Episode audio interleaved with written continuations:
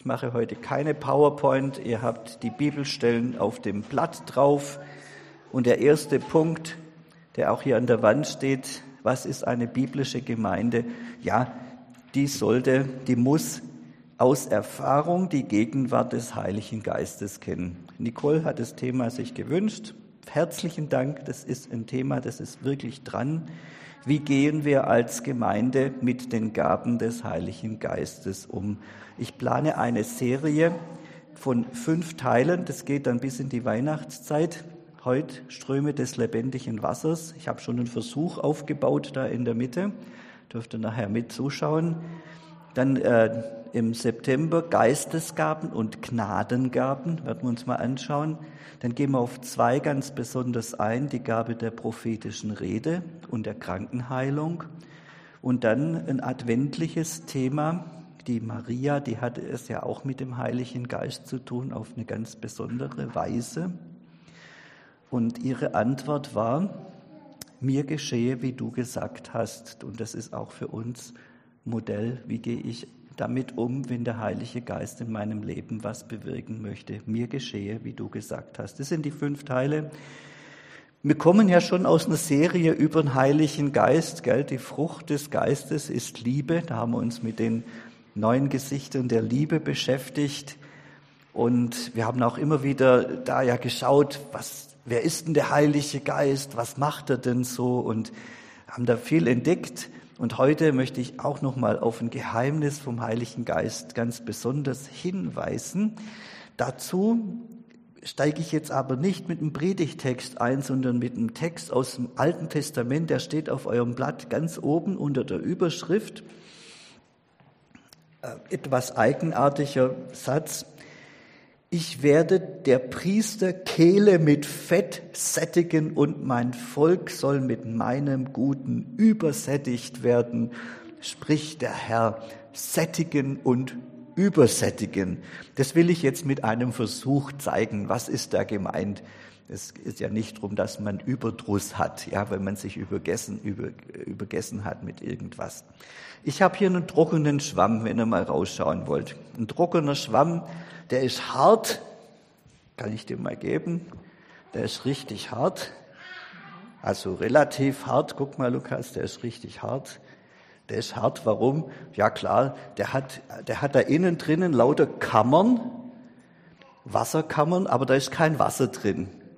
Der ist leer und das Leersein, das Mangelhaben, das ist das ist was, was grundsätzlich zum Menschsein dazugehört. Menschen sind wie so ein Schwamm, wie so ein trockener Schwamm, ja. Ähm, das ist der Mensch von Anfang an. Gott macht ihn aus Erde, dann bläst er seinen Geist ein. Das ist ja sein Geist, nicht unserer. Und in dem Moment wird der Mensch was? Im Hebräischen steht da, eine lebendige Kehle. Jetzt braucht er. Kehle ist da, wo die Luft reingeht. Gell, von dem ersten Moment an müssen wir atmen. Das ist wie beim kleinen Baby, das schreit, ja, im ersten Moment. Und dann muss der Mensch atmen bis zum letzten Atemzug. Und da muss auch noch was anderes rein. Da muss Essen und Trinken rein. Und das, das treibt uns, das bestimmt unseren Tagesablauf. Also immer, ich muss immer haben. Das hört mein Leben lang nicht auf. Das ist, ich bin wie der Schwamm der immer braucht, der immer sich vollziehen muss. Das mit dem Essen müssen, das geht so weit, das ist ja nicht bloß körperlich, das ist ja auch psychisch. Das geht so weit, dass Hungerkinder in Afrika Steine essen, damit sie überhaupt was im Bauch haben. Also, das ist das äh, Thema mit den Menschen. Ich lege den Schwamm jetzt mal rein und jetzt komme ich mit Wasser. Und zwar werde ich jetzt Wasser, da könnt ihr jetzt zugucken, könnt ruhig auch aufstehen, äh, werde ich jetzt Wasser auf den Schwamm draufgießen. Schaut mal zu. Passiert also nichts. Werde ich jetzt draufgießen. Und jetzt, jetzt wird der Schwamm ein bisschen größer, kann man sehen. Also jetzt ist der Schwamm voll mit Wasser. Der ist gesättigt. Also wenn ich jetzt noch mehr reinleere, dann läuft's raus. Der ist jetzt gesättigt. Und das ist das, was da in Jeremia steht.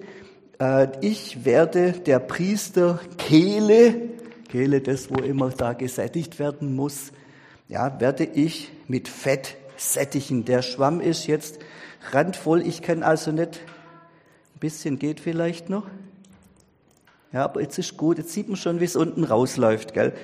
Der Schwamm ist jetzt randvoll, der kann nicht mehr aufnehmen. Er ist gesättigt, aber nicht mit Steinen, sondern mit Fett steht da. Und das steht im, im Alten Testament fürs Beste vom Besten. Ja, das Beste vom Besten. Und damit gesättigt. Die Priester. Moment mal, sagt es der eine oder andere vielleicht, haben wir davon nicht genug?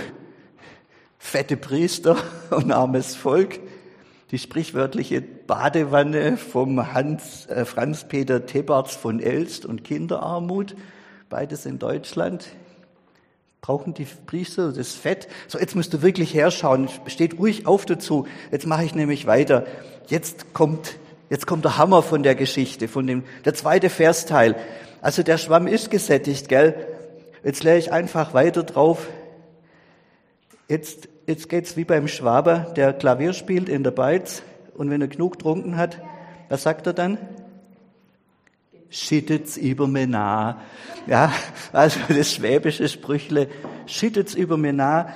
Äh, der Schwamm kann jetzt nichts mehr aufnehmen. Es läuft alles wieder raus. Eigentlich schade drum. Der Schwamm sieht, das sieht man, guck mal, Lukas, der schwimmt jetzt im Wasser. Der liegt nicht einfach bloß fett da, sondern der schwimmt jetzt im Wasser. Das ist übersättigt. Das andere war gesättigt, das ist übergesättigt. Mein Volk soll mit meinem Guten übersättigt werden. So stellen sich manche Christen das Leben mit dem Heiligen Geist vor. So richtig im Fetten, gell? Also ganz zufrieden, ganz voller Freude und Frieden, dass es überläuft. Ach, und dass sogar vielleicht am Ende vom Tag dann die anderen Menschen auch noch was davon abkriegen. 1923 wurde ein schönes Lied gedichtet. All meinen Mangel hast du mir gefüllet, bleibend ist deine Treu, wo ich auch gehe. Frieden und ewiges Heil und Freude, die Fülle fließt allen Menschen vom Kreuze her zu. Ihr kennt mich, ich stelle jetzt eine böse Frage, wirklich fließt es allen Menschen vom Kreuze her zu. Also die Erfahrung ist ja nun eine andere. Kennen wir nicht, also die Älteren von uns auf jeden Fall, mit 90, kennt man Zeiten des materiellen Mangels, wo man hamstern gehen musste, wo man betteln, ich kenne das aus meiner Lebensgeschichte, wo ich betteln gehen musste. Ich meine damit nicht Spenden ein, äh, wegen Spenden, sondern einfach betteln gehen musste, weil nichts übrig blieb. Zeiten auch der geistlichen Trockenheit,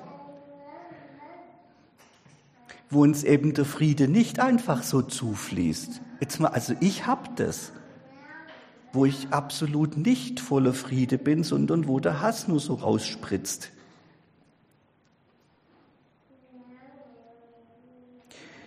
wo wir eben nicht von der Freude übersättigt sind, der, sondern eher von der Trauer, wo wir in, in Trauerströmen schwimmen und untergehen.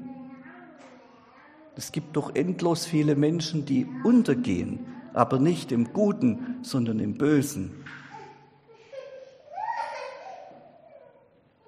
In Trauer, in Unglaube, in Verzweiflung, ganz ehrlich.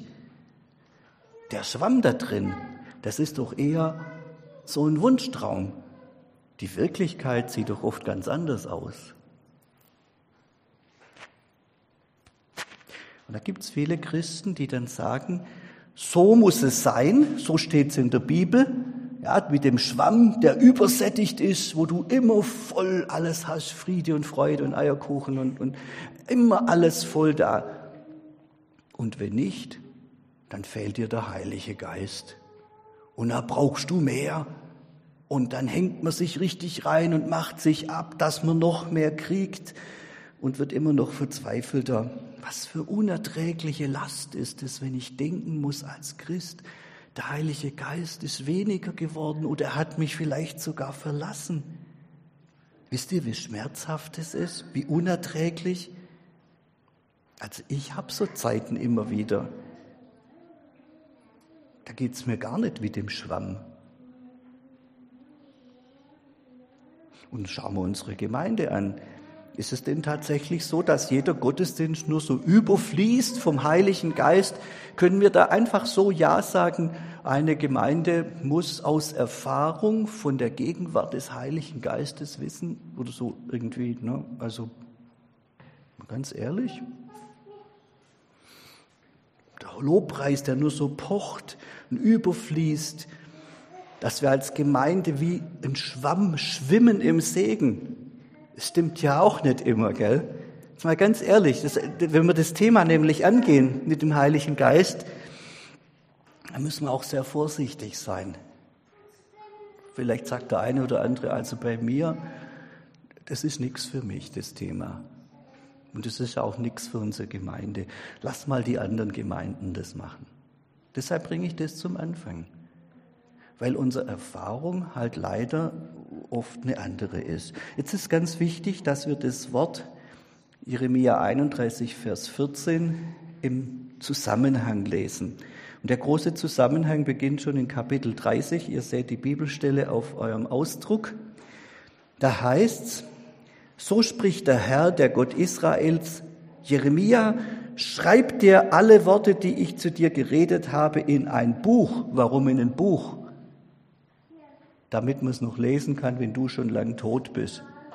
Und die nächste Generation auch und die übernächste auch. Schreib's in ein Buch, dass man es in ein paar hundert Jahre noch lesen kann. Denn was ich dir jetzt schreibe, das ist nicht für jetzt, sondern für die, die in ein paar hundert Jahre mal dein Buch lesen. Schreib's in ein Buch. Denn siehe, es kommt die Zeit, aber halt paar Jahrhunderte später, gell? Es kommt die Zeit, äh, äh, spricht der Herr, dass ich das Geschick meines Volkes Israel und Juda wenden will und ich will sie wiederbringen in das Land, das ich ihren Vätern gegeben habe, dass sie es besitzen sollen. Also es ist eine Zeit, die liegt weit in der Zukunft, Jahrhunderte, wir wissen heute sogar Jahrtausende in der Zukunft, von damals aus. Gemeint ist die Zeit, ein geschichtlicher Vorgang, wo die Israeliten wieder in ihr Land zurückkehren. Das erleben wir seit 1945. Ja, ungefähr, ein bisschen später dann. Also wir erleben das heute, aber das ist ja nach Jeremia 2000 Jahre zurück. Und da lesen wir, das ist jetzt auch wieder abgedruckt, Jeremia 31, ich will sie aus dem Land des Nordens bringen und will sie sammeln von den Enden der Erde, auch Blinde und Lahme, Schwangere und junge Mütter, dass sie als große Gemeinde wieder hierher kommen sollen. Dieser Vorgang ist noch nicht abgeschlossen. Es leben noch ganz viele Juden außerhalb von Israel. Dieser Vorgang endet damit, dass Gott Jakob erlösen wird und aus der Hand des Mächtigen erretten wird, steht auch in Jeremia. Ist noch nicht, ist noch nicht. Und dann beginnt die sogenannte Heilszeit des Messias. Da wird Jesus als Messiaskönig sichtbar da sein und die ganze Welt regieren. Ist noch nicht, noch nicht. Und von der Zeit dann kommt der Spruch mit dem Schwamm. Ja? Und ich werde der Priester Kehle mit Fett sättigen und mein Volk soll mit meinem Guten übersättigt werden, spricht der Herr. Dann. Und äh, deshalb ist es gefährlich, wenn man bloß einen Bibelvers nimmt und dann sagt, ja, das wollen wir jetzt auch. Das mit dem, mit dem Jeremia 31 wenn wir so einen wunderbaren Vers nehmen und den jetzt erleben wollen, obwohl er erst für die Zukunft gegeben ist, Wenn wir das jetzt zum Maßstab machen für unser geistliches Leben, dann nehmen wir uns was, was uns noch nicht gehört. Und das ist gefährlich. Wir werden nämlich schwärmerisch oder verzweifelt. Die zwei Möglichkeiten gibt es dann, gell? Schwärmerisch oder äh, verzweifelt. Schwärmerisch, wenn wir bewusst ausklammern und übersehen und verdrängen, dass es halt noch nicht so ist, muss man schwärmerisch werden. Oder man wird verzweifelt, wenn man sieht, es klappt einfach nicht so mit dem übersättigten Schwamm. Wir schwimmen doch nicht im Fetten. Da wird man verzweifelt.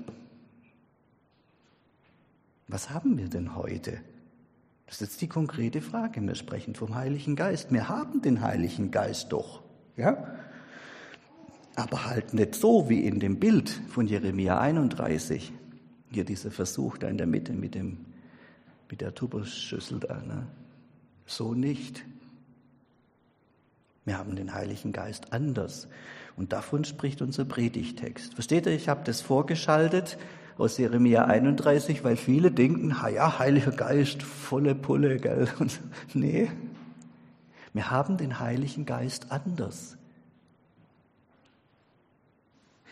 Ihr habt es abgedruckt auf der Rückseite, diesen, diesen Predigtext jetzt ganz kurz nur zwei Verse. Wen auch immer dürstet, der komme zu mir und trinke. Wer an mich glaubt, wer mir vertraut, von dessen Leib werden, wie die Schrift sagt, Ströme lebendigen Wassers fließen. Das sagte er aber von dem Geist, die den empfangen sollten, die an ihn glaubten oder die ihm vertrauen. Leib, was ist da gemeint? Leib. Das Wort, das hier für Leib verwendet wird, kommt sehr selten vor. Es meint das Hohle im Körper, also die Bauchhöhle. Hier die Bauchhöhle stellt man sich da als hohl vor, die ist ja auch gewissermaßen hohl. Äh, genauer genommen sind es die Verdauungsorgane, äh, der Magen-Darm-Trakt, ja. Es ist ein Irrtum, dass die Menschen im Altertum nichts vom Inneren des Körpers wussten. Die wussten ganz genau, wie die Anatomie funktioniert. Das ist erst im Mittelalter, dass die Kirche das Wissen um die Anatomie unterdrückt. Im Altertum wissen die Leute sehr genau, wie der Körper aufgebaut ist. Und Jesus äh, hatte das ja auch. Also rein anatomisch gesehen ist das Hohle im Körper, also der Magen und Darm, ja die Fortsetzung von der Kehle. Das wusste Jesus auch. Was da reingeht, kommt hinten raus. Das hat er doch erklärt. Ja, also die, die waren anatomisch nicht dumm. Das ist die Fortsetzung von der Kehle. Von der Kehle haben wir vorher gesehen. Die wird nie satt. Und da unten wird's auch nie satt. Ja, dann kommt bald der Hunger wieder aufs Mittagessen. Das ist, das läuft immer durch. Das ist nie, nie voll, nie, nie fertig. Also wenn Jesus hier vom Leib spricht, dann vertieft er das Bild von Jeremia 31 nur, von der Kehle nur noch, ein Stück weiter. Nicht nur äußerlich, sondern auch innerlich. Diese innere Leere, dieses Ich brauche, dieses Hohle, der Mensch ist schmerzhaft, unerfüllt, von innen heraus. Das meint es mit dem Leib. Und Jesus hat das Wort mit viel Bedacht gewählt. Naja, nicht einfach so ausgesucht, sondern äh, im, im Alten Testament ist jetzt so, dass dieses Wort Leibeshöhle, ja, praktisch, dafür verwendet wird, um den tiefsten Schmerz des Menschen auszudrücken. Also da ist zum Beispiel äh, von Trauer, von Totenklage, das findet da im, im Leib statt, in den Gedärmen. Jeremia, wieder Jeremia, hört die Sirenen, also die, die Schofare, die Posaunen. Der hört, wie der Feind anrückt. Und was sagt er dann?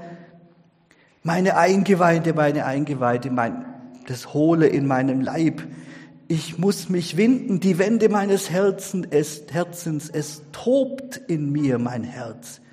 Selbst Gott verwendet dieses Bild von diesem tiefen Schmerz im Leib für sich selber, wenn er dran denkt, dass sein Sohn Israel, ne Ephraim, dass der abtrünnig geworden ist. Und dann sagt er, dass er ein Panikschrei in seinem Innern hat. Also Eltern von Kindern, die auf bösen Wegen gehen, die wissen, wie das im Innern schreit. Das ist gemeint. Und genau von dort, sagt Jesus, von dort, von diesem Schmerzorgan, von diesem Ich habe nie genug Organ, von, dieser, von diesem Hohlen tief in mir, von dort sollen Ströme des lebendigen Wassers fließen. Und er spricht vom Heiligen Geist. Die Flussrichtung ist hier doch interessant. Die Flussrichtung. Was habe ich vorher gemacht? Ich habe Wasser reinklärt zu dem Schwamm. Versteht ihr? Da war die Flussrichtung hier, so von oben, zack, hin zum Schwamm. Was Jesus sagt, ist eine andere Geschichte. Der sagt, hier habe ich einen völlig trockenen Schwamm und er ist nix. Und von dem innen raus, wo alles hohl ist und alles voller Schmerzen kaputt, von da innen raus sollen die Ströme fließen, so ganz andere Flussrichtung. Das muss man mal lesen, was da da steht. Da steht das totale Gegenteil von dem, was wir uns immer vorstellen. Die Ströme des lebendigen Wassers fließen nicht dahin, wo der tiefste Mangel ist, um den Mangel auszufüllen. Sie erfüllen uns nicht, sie lindern nicht den tiefsten Schmerz, sondern sie fließen von dort weg. Genau die gegensätzliche Stromrichtung. Das ist eine Hammerbeobachtung und das muss unsere Vorstellung vom Heiligen Geist revolutionieren. Also bei mir ist es so. Ich stelle mir das mit dem Heiligen Geist immer anders vor. Dass der für mich da ist, dass der meinen Mangel ausfüllt und dass ich mich so richtig aufsaugen darf. Dass er mich erfüllt, dass er mir alles gibt, was ich brauche, bis ich wunschlos glücklich bin und selig und dass dann dass dann, wenn ich voll bin, es auch überfließt zu meinen Mitmenschen. Aber Jesus sagt hier was anderes vom Heiligen Geist. Er sagt das Gegenteil. Also versteht mich nicht falsch, die Zeit kommt eines Tages, wo, der, wo das übersättigt wird. Aber das ist noch nicht. Das haben wir ja gesehen. Von heute sagt Jesus was anderes. Da sagt er, das fließt dort weg. Das Gegenteil. Ich merke, wenn ich an meinen alten Vorstellungen vom Heiligen Geist festhalte, dann kann es sogar sein, dass ich das Eigentliche vom Heiligen Geist verfehle. Jetzt mache ich zum Schluss ein paar Anmerkungen und das ist ein Wagnis, weil das geht total gegen das, was ich mir vom Heiligen Geist vorstelle, ganz ehrlich total dagegen. Und deshalb, ich, ich lade euch dazu ein, zu diesem Wagnis. Wer, wer weiß, was passiert mit dem, wenn ich das bis nächsten Sonntag stehen lasse? Das Wasser hier. Hm? Ja, es wird weniger, lass nur mal an, es verdunstet nicht. Was ist da nächste Woche? Das stinkt, aber mächtig und der Schwamm geht kaputt. Das ist doch die Erfahrung. Also wenn man einen Spüllappen nicht richtig ausdrückt, dann, ist der, fängt der zu stinken an. Das ist, den möchte ich nicht mehr anfassen. Das kann sogar die Brutstätte von gefährlichen Bakterien werden, je nachdem, wie warm es hier drin ist. Schwimmen da Bakterien dann drin rum? Übertragt das Bild mal bitte. Ungeheures Wagnis. Was passiert mit einer Gemeinde, die den Heiligen Geist immer nur nimmt und nimmt und nimmt und übersättigt sein will. Nicht wenige Gemeinden, wir sehen ja, was so passiert, fangen an zu stinken.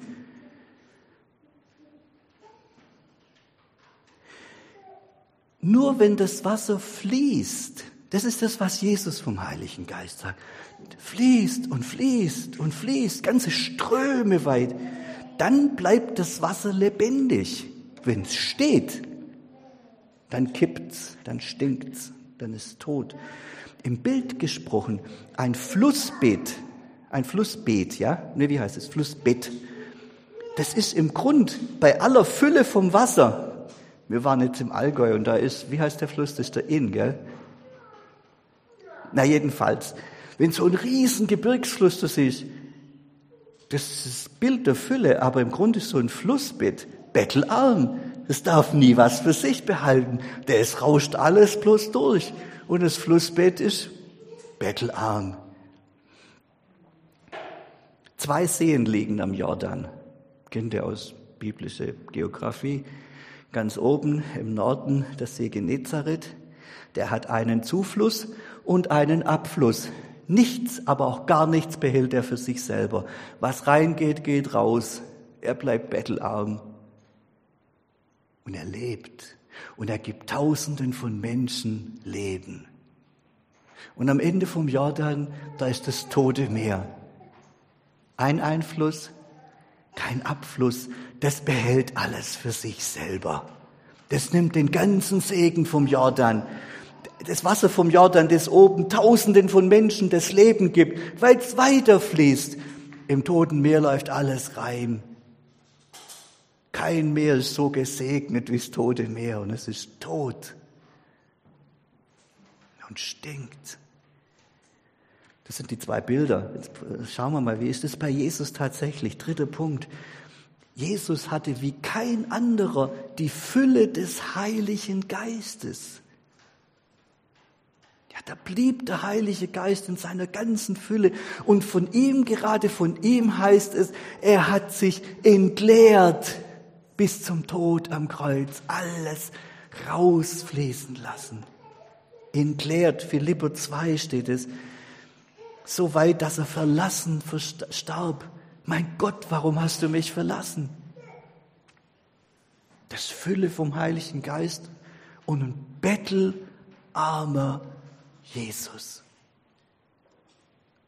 Und eben von dem Heiligen Geist sagt Jesus, das habe ich wieder abgedruckt, Johannes 16, er wird, er, der Heilige Geist, wird mich verherrlichen, denn von dem meinen wird er es wegnehmen und er wird es euch verkündigen, euch geben. Alles, was der Vater hat, ist mein. Darum habe ich gesagt, er wird es von meinem nehmen und euch verkündigen. Also Jesus nahm von seinem Vater, gab es weiter an uns. Er behält nichts für sich selber, der gibt immer nur weiter. Das ist Jesus, der entleert sich. Das, das geht weiter.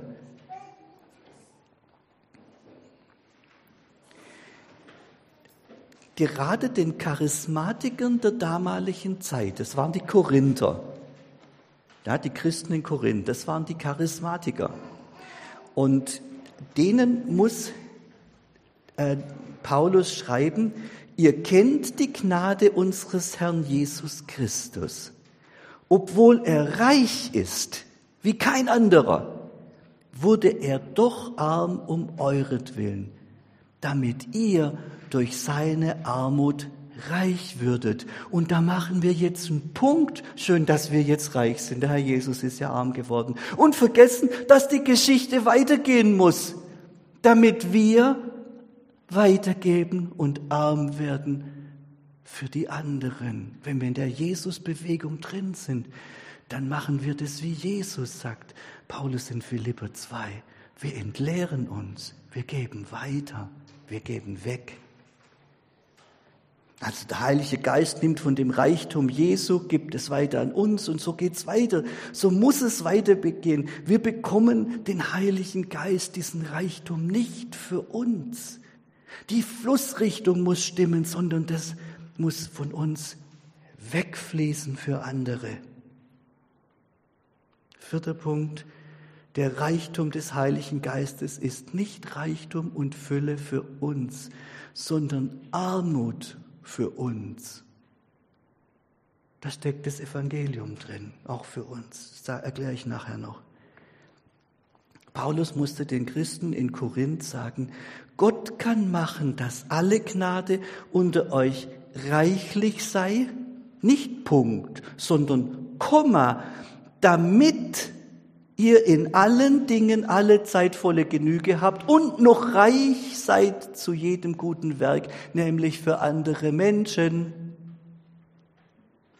So werdet ihr reich sein in allen Dingen, zu geben, nicht zu nehmen, bis man es nicht mehr verschaffen kann und man sagen muss, schüttet es über mich nach, sondern ihr sollt reich sein, zu geben in aller Einfalt. Das schafft den Dank. Nur so wird's zum Dank an Gott. 2. Korinther 9, 8 und 11, auch abgedruckt auf eurem Blatt Papier. Paulus und seine Mitarbeiter haben das vorgemacht in Korinth, damit die Christen das sehen konnten. In allem erweisen wir uns als Diener Gottes im Heiligen Geist, als die Armen, aber die doch viele reich machen, gerade deshalb reich machen und gerade deshalb arm sind, als die, die nichts haben und doch alles haben. O ihr Korinther, unser Mund hat sich euch gegenüber aufgetan, sprich, aus uns fließt der Segen zu euch. Unser Herz ist weit. Ja, das ist das Bild von Jesus. Aus des Leib werden Ströme des lebendigen Wassers fließen. Unser Herz ist weit. Und jetzt ihr Charismatiker in Korinth. Eng ist nicht der Raum, den ihr in uns habt, eng aber ist's in euren Herzen.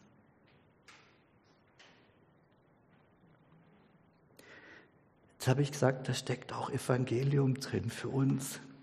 Wir sind eine kleine Gemeinde mit einer kleinen Kraft. Wir sind eben nicht wie große charismatische Gemeinden. Aber das heißt ja eben, dass gerade wir die Kraft und die Gaben des Heiligen Geistes erfahren dürfen und sollen. Es geht ja nicht darum, dass wir die große Fülle haben, dass wir haben und überfließen wie der Schwamm, Unsere Erfahrung ist weit weg von dem, was der Schwamm da drin in dem Wasser erlebt. Der Maßstab ist auch nicht, wie reich und erfüllt wir uns fühlen oder was wir uns für unsere Gemeinde vorstellen können an Fülle, sondern der Maßstab ist, wie sehr die Menschen um uns herum den Segen Gottes brauchen. Das ist der Maßstab. Wir sind nur die Quelle, aus der das fließt. Wir müssen nicht groß und stark und erfüllt und voller Frieden und Freude und weiß, weiß ich was alles sein. Der Maßstab ist da draußen bei den Menschen, die den Segen Gottes brauchen, die den Heiligen Geist brauchen, die Heilung brauchen, die die Wunde brauchen, die der Heilige Geist wirkt. Das ist der Maßstab, nicht wir. Das Ziel des Heiligen Geistes ist nicht unser Reichtum, sondern dass die geistlich armen Menschen um uns herum reich werden durch Jesus, durch den Heiligen Geist und durch uns. Hausaufgabe steht auch auf dem Zettel. Wo sehe ich in meinem Umfeld Menschen, die in Not und Mangel sind, wo Gott durch seinen Heiligen Geist gerne eingreifen würde. Das ist die Leitfrage zum Thema Heiliger Geist.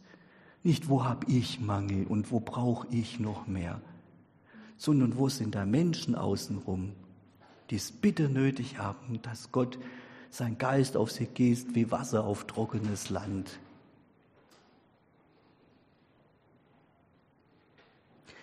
Darüber reden wir. Also ich werde die Frage auf euch zurückbringen. Bitte denkt darüber nach. Ich habe es euch extra aufgeschrieben. Das ist eine Hausaufgabe.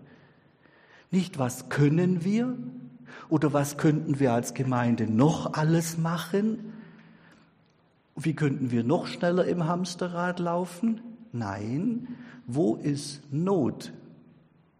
Wo brauchen Menschen den Segen Gottes? Wo brauchen Menschen das Werk des Heiligen Geistes?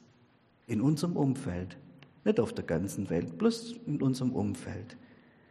Und dafür beten wir dann gemeinsam, für diese Menschen. Jetzt würde ich Amen sagen, aber du hast jetzt was. Natürlich. Genau dein privates Umfeld. Ich sage es jetzt mal ganz konkret, fang an zu beten und zu sagen, Gott, wo möchtest du Wunder wirken bei Menschen, die ich kenne? Wo sind Menschen, die es wirklich so arg brauchen? Und dann fang an, für die Leute zu beten. Nicht warten, bis wir uns ganz toll und groß und voll und reich fühlen. Das wird wahrscheinlich nicht kommen. Ist auch nicht der Zweck der Übung, sondern dass die Menschen erreicht werden vom Geist Gottes. In deinem ganz persönlichen Umfeld, ja bitte. Mehr braucht man nicht machen. Das reicht auch. Wenn, wenn jeder, der da sitzt, sein persönliches Umfeld nimmt, dann erreichen wir viel. Und die Menschen, die wir dann erreichen, von denen geht es dann weiter. Kein Amen heute, sondern Hausaufgabe. Also da kommt jetzt noch viel. Die Predigt schreibt ihr bitte selber fort.